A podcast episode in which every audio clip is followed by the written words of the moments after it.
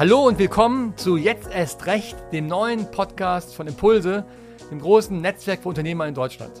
Ich freue mich heute, Frank Reifenrath zu Gast zu haben, der Unternehmer, der zusammen mit dem Landrat Stefan Pusch den Hashtag HSB Strong gestartet hat. Eine große Aktion, wo Millionen an Geldern gesammelt worden ist und vielen tausenden Unternehmern und anderen Bürgern Mut gemacht worden ist. Und der Podcast Jetzt erst recht soll genau das in den Mittelpunkt stellen. Unternehmer, die was Neues starten, mitten in der Krise, die Mut machen, jetzt etwas zu bewegen. Jetzt erst recht. Ich freue mich, heute die Premiere feiern zu dürfen. Ja, ich begrüße Sie ganz herzlich hier aus äh, Hamburg, äh, aus meinem Arbeitszimmer in Hamburg-Altona. Schön, dass Sie da sind. Äh, wir, Sie sind jetzt quasi Zeuge eines Experimentes, weil wir quasi jetzt live ein Podcast aufnehmen werden. Und das neue Format nennen wir jetzt erst recht.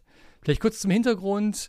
Ähm, seit mehreren Wochen sind wir beschäftigt damit, uns mit der Krise auseinanderzusetzen, zu schauen, wo kriegen wir Geld her, was ist mit Kündigung, Arbeitsrecht und so weiter, all das.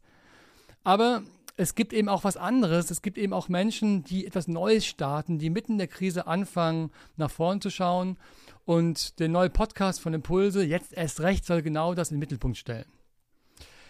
Ja, so viel ähm, zu den Rahmenbedingungen. Und jetzt freue ich mich, Frank Reifenrath begrüßen zu dürfen, den Premieregast. Frank Reifenrath kommt aus Heinsberg. Und wir wissen alle, wir wissen, wo Heinsberg ist, und zwar genau deswegen, weil das Virus, das uns jetzt alle wirklich seit Wochen beschäftigt, zum ersten Mal in Deutschland in, in Heinsberg auftrat. Aber er ist nicht nur ein Unternehmer, der einiges bewegt hat, sondern er hat auch eine Initiative gestartet. Er hat das Hashtag Heinsberg Be Strong entwickelt, was eine ganz kleine Sache war und dann sehr, sehr groß geworden ist. Wir beide duzen uns, weil wir uns schon getroffen haben. Ich bin gebürtiger Aachener. Heinsberg ist quasi ein Vorort von Aachen, wenn man das so sagen darf. Das darf man nicht sagen, ist natürlich eine Stadt. In der Situation äh, eine Frechheit. genau, deswegen äh, duzen wir uns. Und Frank, ich bitte dich vielleicht loszulegen in 60 Sekunden, wenn du deine Firma bitte vorstellst. Gerne, hallo. Nikolaus, hallo in die Runde. Man fremdelt auch nicht mehr so, weil man einige schon gesehen hat inzwischen. Ähm, ja, ähm, ich gehöre zur, zur Geschäftsleitung der Firma Eukon Beraterforum. Ähm, und wir sind seit nahezu 30 Jahren am Markt. Äh, die ersten zehn Jahre waren bei uns rein geprägt durch betriebswirtschaftliche Beratung, also vor allen Dingen Sanierung von Unternehmen. Und wir haben uns dann äh, über die letzten 20 Jahre dann noch weiterentwickelt zum Anbieter von äh, Beauftragtenwesen. Wir arbeiten da nur mit festangestellten Mitarbeitern, das sind Ingenieure, Techniker, Wirtschaftsingenieure, Betriebswirte und dann aber auch eben Wirtschaftsrechtler. Und ein großes Thema ist bei uns natürlich der Datenschutz, Brandschutz und Arbeitssicherheit. Heißt, ähm, da ich Diplomkaufmann bin und Steuer- und Finanzwesen studiert habe, wollte ich eben nicht der 200. Steuerberater in Heinsberg werden und habe mir dann überlegt, dass ich so diese Dienstleistung zwischen Steuerberater und Rechtsanwalt etabliere. Ähm, ja, wir sind bundesweit unterwegs und arbeiten fast gar nicht in Heinsberg. Das ist vielleicht das Besondere. Das heißt, ich habe immer so den Blick von außen auf Heinsberg, obwohl ich hier wohne. Und wie der Nikol äh, Nikolaus gerade schon gesagt hat, plötzlich wollen hier so im Umkreis aber auch alle zu Heinsberg gehören. Und warum das jetzt eher positiv als negativ ist, da komme ich sicherlich gleich noch dazu, ein bisschen was dazu zu sagen, wie wir uns hier gerade entwickelt haben. Vielen Dank für die Vorstellung. Wenn ich mal dein Geschäftsmodell zusammenfassen darf, du hast überhaupt keine Ahnung von Kommunikation. So ist es. quasi alles, aber nicht Kommunikation. Das ist die beste Voraussetzung, um eine riesengroße Kampagne zu starten, nämlich eine Kommunikationskampagne. Offensichtlich. Ja. Und deswegen interessiert mich, was ist da geschehen? Wie konnte es dazu kommen? Ja, wie konnte es dazu kommen? Wir haben ne, äh, vor ein paar Monaten dann eben noch eine interne Schulung zum Thema Urheberrecht gehabt. Die kam mir dann zugute. Da gibt es diesen Begriff kleine Münze und das ist so ein bisschen äh, der Begriff dafür, wenn man keine besonders hohe geistige Leistung abliefert, das aber dann trotzdem schützenswert ist. Und das ist mir an einem Abend hier auf der Couch passiert. Da haben wir, ähm, wie das häufig so ist, dann ähm, noch gearbeitet. Meine Frau ist auch Datenschutzbeauftragte. Und ähm, dann habe ich dann mich etwas aufgeregt über die Bildzeitung, die hier morgens um 5 Uhr am zweiten Tag der äh, am ersten Tag bereits der äh, Corona-Krise eine leere Straße fotografiert hat mit zwei Dönerläden morgens um fünf und gesagt hat, ein Landkreis steht still. Ja, da war ich etwas wütend und habe diesen Hashtag rausgehauen und sie meinte, ich soll den zurücknehmen, habe ich dann auch erst gemacht. Am nächsten Tag habe ich ihn drin gelassen und ja, am übernächsten Tag stand dann hier plötzlich ähm, der ganze Landkreis äh, Kopf, weil alle das als Mutmacherspruch empfunden haben. Und dann seitdem ist das so ein bisschen Geschichte. Es gab, glaube ich, vier Radiointerviews, drei Fernsehinterviews und Fernsehauftritte und mindestens bundesweit, einschließlich der London Times, über 20 große Beiträge über dieses Thema. Also es ist eine ganze Menge, was man dazu erzählen kann. Ähm, und ähm, ja, meine Frau schüttelt seitdem nur noch den Kopf, könnt ihr euch vorstellen. Ich hatte zwei Moncherie gegessen, obwohl ich sonst überhaupt keinen Alkohol trinke. Und dann ist mir dieses Ding halt rausgerutscht. Und äh, sie sagt dann im Abend nochmal, das war jetzt eher nicht so die größte geistige Leistung, die du rausgehauen hast. Aber das ist jetzt das, was mich seit äh, fast vier Wochen, 24 Stunden am Tag beschäftigt. Oder sagen wir, ich habe tatsächlich im Moment den Modus 20 Stunden HSB Strong, eine Stunde Training, drei Stunden Schlaf. Das halten wir jetzt seit vier Wochen hier durch. Äh, und der Druck lässt auch nicht wirklich nach. Aber warum, warum HSB Strong? Wie kamst du auf diesen Hashtag? Ähm, ja, wir fühlten uns hier sofort am Anfang angegriffen, stigmatisiert und wir fühlten uns nicht so. Und ich bin so ein Typ, ich, ähm, du hast das ja gelesen, ich bin auch Boxtrainer hier in einem äh, Boxclub mit 150 Boxern. Ich bin eigentlich nicht besonders gerne in der Opferrolle und da bewege ich mich auch nicht lange in einer Opferrolle und wollte dann auch ein bisschen aggressiver raus, auch gegen Bildzeitung und sonstige Dinge vorgehen. Was äh, die Bildzeitung so schreibt, interessiert mich sonst nicht. Aber es war tatsächlich so, dass viele Handwerker, wir leben ja hier in so einem Gebiet, ähm, um das mal so geografisch einzuordnen, gehört das so ein bisschen zu Borussia Mönchengladbach, wenn man das so mal mit Bundesliga beschreiben will. Wir, äh, unsere Handwerker, unsere Techniker, aber auch unsere Berater fahren sehr viel in die Kölner Gegend, in die Düsseldorfer Gegend, auch in die Aachener Gegend. Der, der Aachen wird jetzt eher von uns als Vorort inzwischen angesehen, ähm, zumindest medial. Und ähm, wir durften plötzlich nicht mehr rausrücken hier. Ne? Das heißt, wir durften zwar schon, man hat ja nicht unsere, ähm, unseren Landkreis abgesperrt, aber unsere Kunden haben uns ganz vehement ausgeladen. Für mich selber im Unternehmen war das nicht ganz so ein Problem, weil wir inzwischen ja ähm, papierlos arbeiten und auch schon Videotechnik ähm, etabliert hatten. Ähm, und was halt sehr angenehm war, dass unsere Kunden das plötzlich auch alles angenommen haben und äh, man auch nicht mehr so fremdelt. Genau wie das jetzt hier in der Runde ist, ähm, äh, kommt einem das dann schon fast so vor, als wenn man gemeinsam was bespricht und zusammensitzt. Und man schafft manchmal auch in so einer Stunde mehr als sonst. Aber die Handwerker hier waren hart getroffen. Hart getroffen ist eigentlich wie ein, wie ein Stigma. Heinsberg ist dann wie Wuhan, also China, Wuhan. Jeder kennt Wuhan, vorher kannte es keiner. Und jetzt kennen alle Heinsberg. Der Tagesspiegel hat ja auch geschrieben, äh, Wuhan ist äh, das Heinzwerk, wie, wie aus Wuhan, aus, also aus dem Wuhan Deutschlands, äh, eben, ähm, wie wir daraus wieder durchstarten wollen. Und da sind wir hier sehr früh angefangen. Ich hatte das eben mit der Opferrolle gesagt. Ich habe mir schon in den ersten Tagen überlegt, äh, egal wie lange das dauert und egal wie hart das wird, wir konnten das hier sehr früh feststellen. Wir hatten also hier am dritten, vierten Tag nach Beginn schon die erste Initiative, dass wir dringend ähm, den Rest der Republik warnen müssen. Einmal vor dem Thema leichtfertiger Umgang. Es gibt ja, ähm, das Netz ist ja voller Aluhutträger, die keinen Taschenrechner bedienen können. Natürlich ist für den gesunden Menschen und für den jungen Menschen der Virus überhaupt nicht gefährlich, aber er ist halt gerade sehr gefährlich für die Überlastung unseres Gesundheitssystems. Und das konnte man sich hier sehr schön anschauen, wie schnell hier die Krankenhäuser und die, ähm, äh, und die ganzen behandelnden Ärzte zuliefen, aber auch äh, die ganzen Pflegekräfte. Und äh, da hat unser Landrat Pusch hervorragend reagiert, weil der, der, bereits am Tag nach dem Bekanntwerden die Schulen sofort geschlossen hat. Das ist schon eine Weitsicht, die man heute, wenn man darauf zurückblickt, fast nicht glauben kann. Das war damals auch die Frage, die ersten Toten, die dann zu beklagen waren. Das war auch ein großes Thema. Da ging es um ein, zwei Personen. Und heute reden wir über ganz andere Zahlen. Richtig, wobei wir hier heute ganz aktuell kam eben noch live vom Stefan Pusch, dass wir einen leichten Rückgang auch äh, der ganzen Zahlen haben und das langsam auch die richtige Kurve macht. Trotzdem waren wir gerade vor dem bevorstehenden Wochenende und Sonntag sollen es hier 22 Grad und Sonne werden. Da waren wir davor, dass die Leute plötzlich völlig entspannt rauslaufen und sich alle zum Grillen treffen, weil wir müssen da noch ein bisschen weitermachen. Es gibt da ja wahnsinnige Diskussionen ähm, zu dem Thema, dass unsere Freiheit beschränkt ist. Das sehe ich auch sehr kritisch. Es gibt äh, Diskussionen, ähm, sollte man noch weiter den Shut Shutdown durchhalten oder soll man einfach die jungen Leute rauslassen und die äh, Alten und die Gefährdeten müssen sich dann halt irgendwie selber schützen.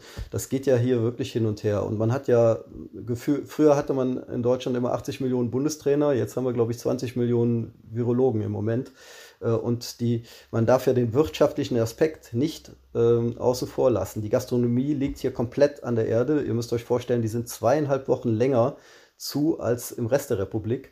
Die Friseure sind zu. Alle Dienstleister, die jetzt nicht besonders notwendig sind, haben da schon geschlossen und es war relativ lange auch unklar, wie die Förderung aussehen konnte. Wie ging es weiter? Also diese, das war eine Gegend, quasi die leere Straße, die Bildzeitung, jetzt dann die Idee, bei zwei Mancherie auf dem Sofa den Hashtag zu kreieren. Und was passierte dann? Also das war ja quasi nur ein Wort, mehr nicht, ein Hashtag. Genau, der, Steff, der Stefan Pusch hat äh, über seine Frau die Idee bekommen, äh, mach bitte ein bis zweimal am Tag ein Video, damit unsere Leute im Kreis einfach wissen, wo wir stehen. Und er hat diesen Hashtag aufgenommen und hat, äh, hat mich angeschrieben und hat gefragt, ob er den nutzen darf. Ich sage, natürlich, das ist äh, jetzt auch nicht so die große Leistung gewesen, mach das mal. Und damit einher ging plötzlich äh, Charity-Aktionen. Das heißt, eine gute Bekannte von mir hat für den kleinen Ben eine Spendenaktion ausgerufen. Da wurden T-Shirts plötzlich verkauft mit diesem Hashtag. Der, es gab hier einen ganz tollen Fotografen, der ein Design gemacht hat, wo wir das O quasi als Virus stilisiert haben. Das nahm alles ein wahnsinniges Tempo auf. Ich habe die erste Woche das ganze Thema alleine gewuppt und habe dann bin dann in mein Unternehmen rein, habe auch meinen Geschäftsführerkollegen gefragt und habe gesagt, wir haben hier ein großes Problem, ich äh, kipp hier bald um, aber ich kann diese Welle gar nicht mehr stoppen und wir haben, muss man dazu sagen, Gott sei Dank eine kleine Abteilung, die sehr frisch ist im Thema Social Media und Marketing. Das sind fünf Leute, die sich eigentlich um das Thema Online-Schulungen, äh, Online-Unterweisung für Arbeitssicherheit, Datenschutzschulungen, ähm, alles was mit Compliance zu tun hat, Geldwäscheprävention, solche Dinge machen die eigentlich. Also eher so sachliches Thema Social Media. Und die sind dann in die Breche gesprungen und unterstützen mich seitdem. Ähm, und jetzt ist es dann doch auf eine andere Seite umgelenkt worden, die, also mehr von meinem Gesicht weg auf, auf den Slogan, auf den Hashtag und läuft ziemlich professionell ab im Moment und äh, sammelt wahnsinniges Geld. Also wir haben alleine ähm, mit dazu beigetragen, sage ich mal, dass das Geld, was da für den kleinen äh, Ben gesammelt wurde, ruckzuck auf 1,3 Millionen ging. Das war nicht nur unser Verdienst, da sind ganz viele Leute aktiv gewesen. 1,3 Millionen in, in wenigen Wochen, ja? In, also das waren eigentlich in zweieinhalb Wochen ging das von 300.000 auf 1,3 Millionen hoch und wir waren auf dem Weg. Äh, ich denke, in zwei Wochen hätten die melden können, dass wir äh, die 1,9 Millionen erreicht hätten. Jetzt ist aber ja die Krankenkasse dadurch, dass das Medikament zugelassen wurde, gestern in die Breche gesprungen und hat das äh, hat eben auch die Kostenübernahme signalisiert. Da sind hier alle sehr erleichtert. Und das Geld geht jetzt trotzdem an die Muskelstiftung, damit die weiter forschen können, anderen Kindern helfen können. Kurz das Hintergrund, das wissen nicht alle. Es ging um ein Kind mit Muskelschwäche, mit, mit sehr teuren Medikamenten. Es war unklar, ob das bezahlt werden könnte. Und das war die Idee, wir sammeln Geld, um diesem Kind und den Eltern dann zu helfen. Ja, also wir haben diese Initiative unterstützt und gehen jetzt weiter die Seite äh, hat auch äh, klare Regelungen. Es geht genau um drei äh, Dinge in, auf der Seite es, äh, und auf unsere Initiative, der jetzt der Kreis Heinsberg und auch die Wirtschaftsförderung des Kreises Heinsberg beigetreten ist. Also wir arbeiten quasi gemeinsam an drei Zielen. Das erste Ziel ist natürlich Charity, dass wir weiter diese Spendenbereitschaft für gute Dinge nutzen, sehr kritisch, aber für gute Dinge. Ähm, das wird jetzt auch weitergehen über den Ben hinaus. Das zweite ist die Förderung der heimischen Wirtschaft und Unterstützung. Das heißt, auf unserer Seite fand man immer auch als erstes die, die Themen zu den Zuschüssen hier für die Region, ähm, die, die Hilfe für die äh, Kleinstunternehmer und Kleinunternehmen und auch die KfW-Themen. Da kam mir natürlich zugute, dass ich auch, solange ich schon selbstständig bin, auch immer mit Fördermitteln gearbeitet habe und mit Bürgschaften und mit öffentlichen Darlehen, mich da einigermaßen auskenne. Ähm, und das Dritte ist natürlich einfach hier eine, die Stimmung aufrechtzuerhalten. Wir sind so ein bisschen äh, der, Gegenpol zu dem, was ähm, an schlechten Nachrichten kommt, weil hier sterben nach wie vor Menschen, hier sind Menschen hart erkrankt und äh, das ist auch alles dazu geeignet, um, um Panik verursachen zu können. Und wir äh, haben uns klar zur Aufgabe gemacht, dagegen zu steuern, ohne natürlich, und das ist immer sehr politisch und schwierig, ins Lächerliche zu geraten. Und das heißt, wir machen keine Witze über diese Geschichte und wir ähm, äh, versuchen auch die Leute, die da überdrehen, rauszunehmen und äh, wie ich das eben schon so flapsig gesagt habe, diese Aluhutträger, die dann plötzlich sagen, meine Freiheit geht mir über allem und ich treffe mich halt jetzt mit meinen Freunden zum Grillen. Solche Leute killen wir auf unserer Seite. Wir haben also bewusst keine Gruppe, sondern wir haben tatsächlich eine Seite, weil doch ähm, wir gemerkt haben im Social-Media-Bereich bestimmen 5% der Menschen, die vielleicht nicht ganz so äh, fit sind, äh, im, im Kopf äh, bestimmen nachher 90 Prozent der äh, Kommunikationslandschaft. Und das haben wir verhindert, indem wir die Seite ganz klar ähm, äh, sachlich bestimmen, unpolitisch ma machen und wir sind ungefähr auch so unpolitisch wie unser Landrat. Der gehört zu einer Partei an, aber der hat ja auch, wie er wahrscheinlich live mitbekommen hat, seinen Parteikollegen, die äh, noch deutlich über ihm sind auf Landes- und Bundesebene, oft auch schon mit Anlauf in den Hintern getreten am Anfang. Ähm, das muss man erstmal riskieren als Landrat. Ne? Wenn du von der Seite redest, du redest von, von Facebook, das hast du nicht gesagt, also es ist eine Facebook-Seite, darüber ist fast alles gelaufen. Es gibt ein schönes Zitat, äh, das war, glaube ich, vom Landrat, ihr hättet ein Medikament en masse Und dieses Medikament hat er genannt Solidarität und Mitmenschlichkeit. Das war das Medikament, das er beschrieben hat. Ist das das Besondere halt gewesen in Heinsberg, dass ihr anders zusammengehalten habt? Vielleicht nicht anders. Man muss sich den Landkreis so vorstellen, wir sind hier, äh, das es besteht aus vielen Städtchen, die so die Größe von Heinsberg haben. Und ähm, das war auch immer etwas abgegrenzt zueinander. Das heißt, jedes Städtchen hatte auch so seinen eigenen Fußballverein. Es gab eine gesunde lokale Rivalität, auch was die Innenstädte angeht. Wir haben hier auch kleine Fußgängerzonen, die dann eben ähm, stärker sein wollten als die des Nachbarortes. Aber ähm, insgesamt sind wir doch überrascht und das, genau das wollen wir jetzt auch aufnehmen, dass der Landkreis doch deutlich besser zusammengehalten hat. Es gibt Einkaufsinitiativen für alte Leute, für gefährdete Leute, für schwache Leute. Ähm, das Thema Schulausgleich äh, funktioniert hervorragend. Was natürlich richtig hart ist noch für, für die Menschen, die ein, mit ein, zwei, drei Kindern zu Hause sitzen, vielleicht sogar auch alleinerziehend sind, das ist eine richtig harte Phase, weil ja die Kinder nicht auf dem Spielplatz können, mit anderen Kindern spielen und so weiter. Das ist schon schwierig, da äh, die Stimmung aufrechtzuerhalten. Das ist aber auch die Aufgabe unserer Seite, dass wir einfach versuchen, den Leuten noch Mut zu machen, die auf dem laufenden Stand zu halten und wie gesagt, Desinformation auch zu vermeiden. Das soll ähm, äh, vernünftige Informationen raus sind, äh, keine äh, keine 100 Leichen, die mal irgendwo auf irgendeinem Kontinent ähm, fotografiert wurden und dann werden die Instrument, äh, äh, werden als Instrument genutzt, um das hier panisch darzustellen. Sowas gibt es ja alles im Internet. Das versuchen wir rauszulassen. Und das gelingt uns ganz gut. Dieser neue Podcast von Impulse heißt jetzt erst recht. Äh, was können wir als Unternehmer denn davon lernen? Du bist jetzt wochenlang abgetaucht in eine, ein, was ganz Neues, eine Kampagne. Du hast Millionen gesammelt für andere. Was könnten andere Unternehmer von dir lernen? Wie können sie sich engagieren und was können sie jetzt tun?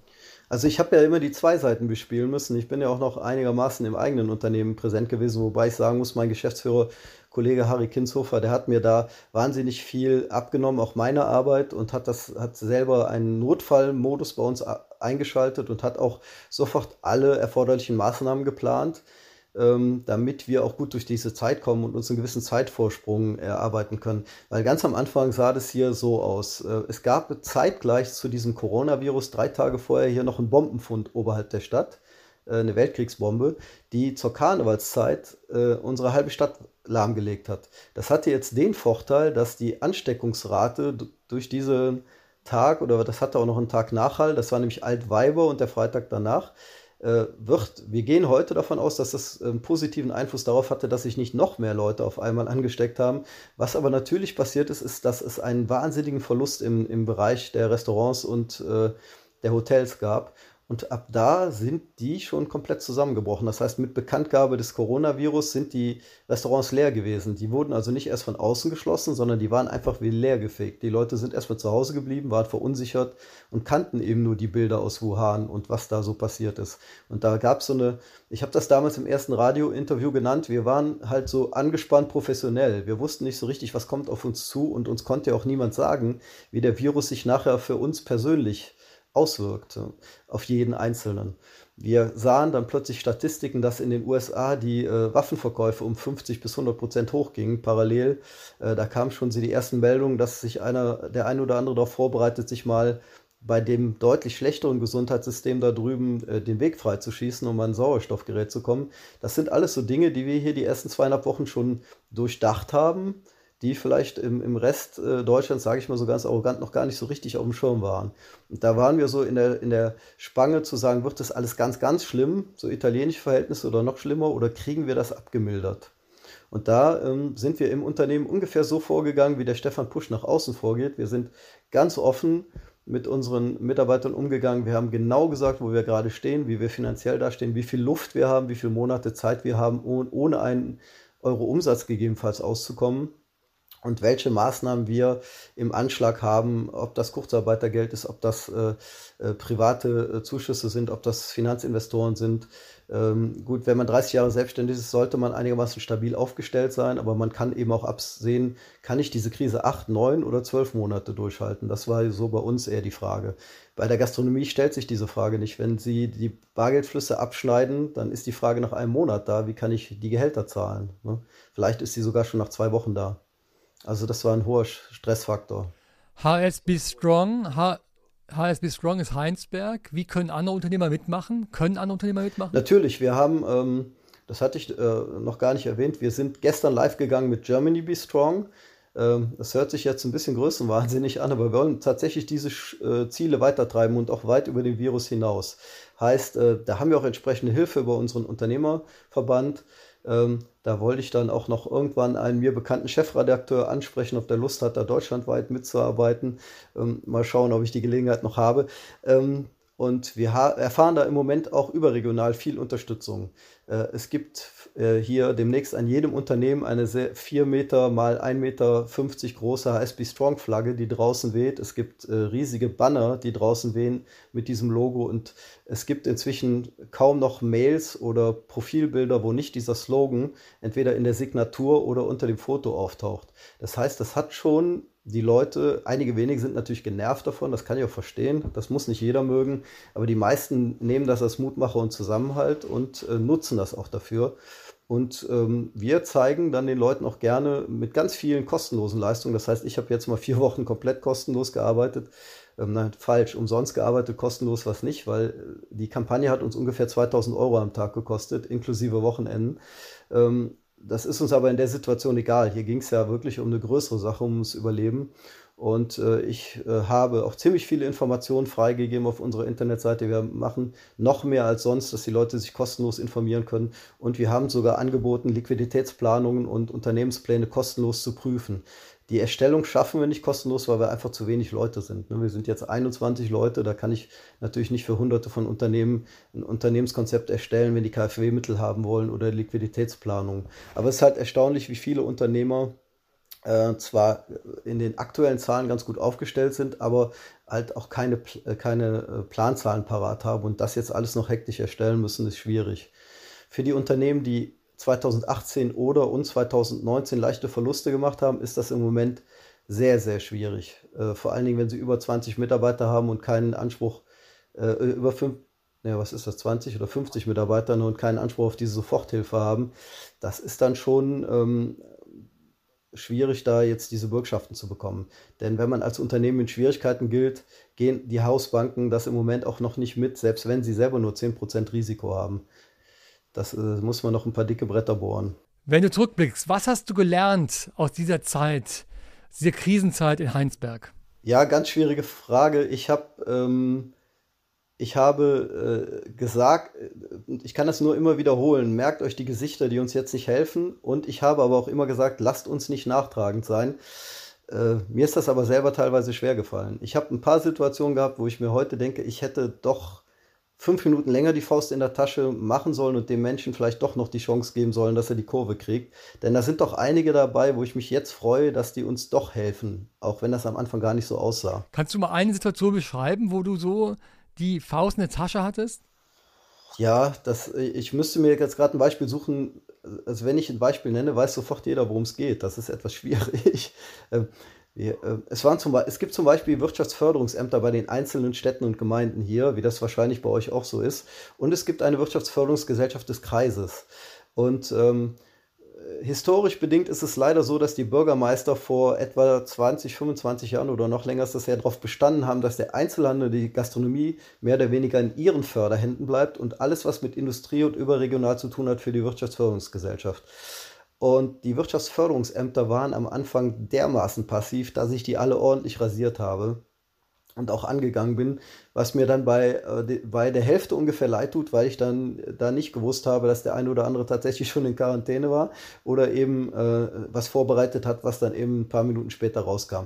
Heißt, ich wurde so in meiner Aggression so langsam so befeuert, vor allen Dingen zu dem Zeitpunkt, als ich das noch alleine gemacht habe, die ersten anderthalb Wochen, da hatte ich ja keinen Sparringspartner bei mir im Büro. Heute helfen mir meine Social Media Leute, die treten mir am zu mal auf die Hände, wenn ich was schreibe, weil ich bin so ziemlich das undiplomatischste Männlein, was hier im Kreis Heinsberg rumläuft und das ist total schwierig, dann ähm, äh, nicht Köpfe abzureißen oder, äh, oder einfach äh, auch um sich zu schlagen. Da habe ich einiges dazulernen müssen in der letzten Zeit, dass es manchmal auch hilft, etwas diplomatischer unterwegs zu sein. Also ich wäre bei einem Konzern oder in einer Partei relativ schnell verendet. Ziemlich weit unten, würde ich sagen. Ne?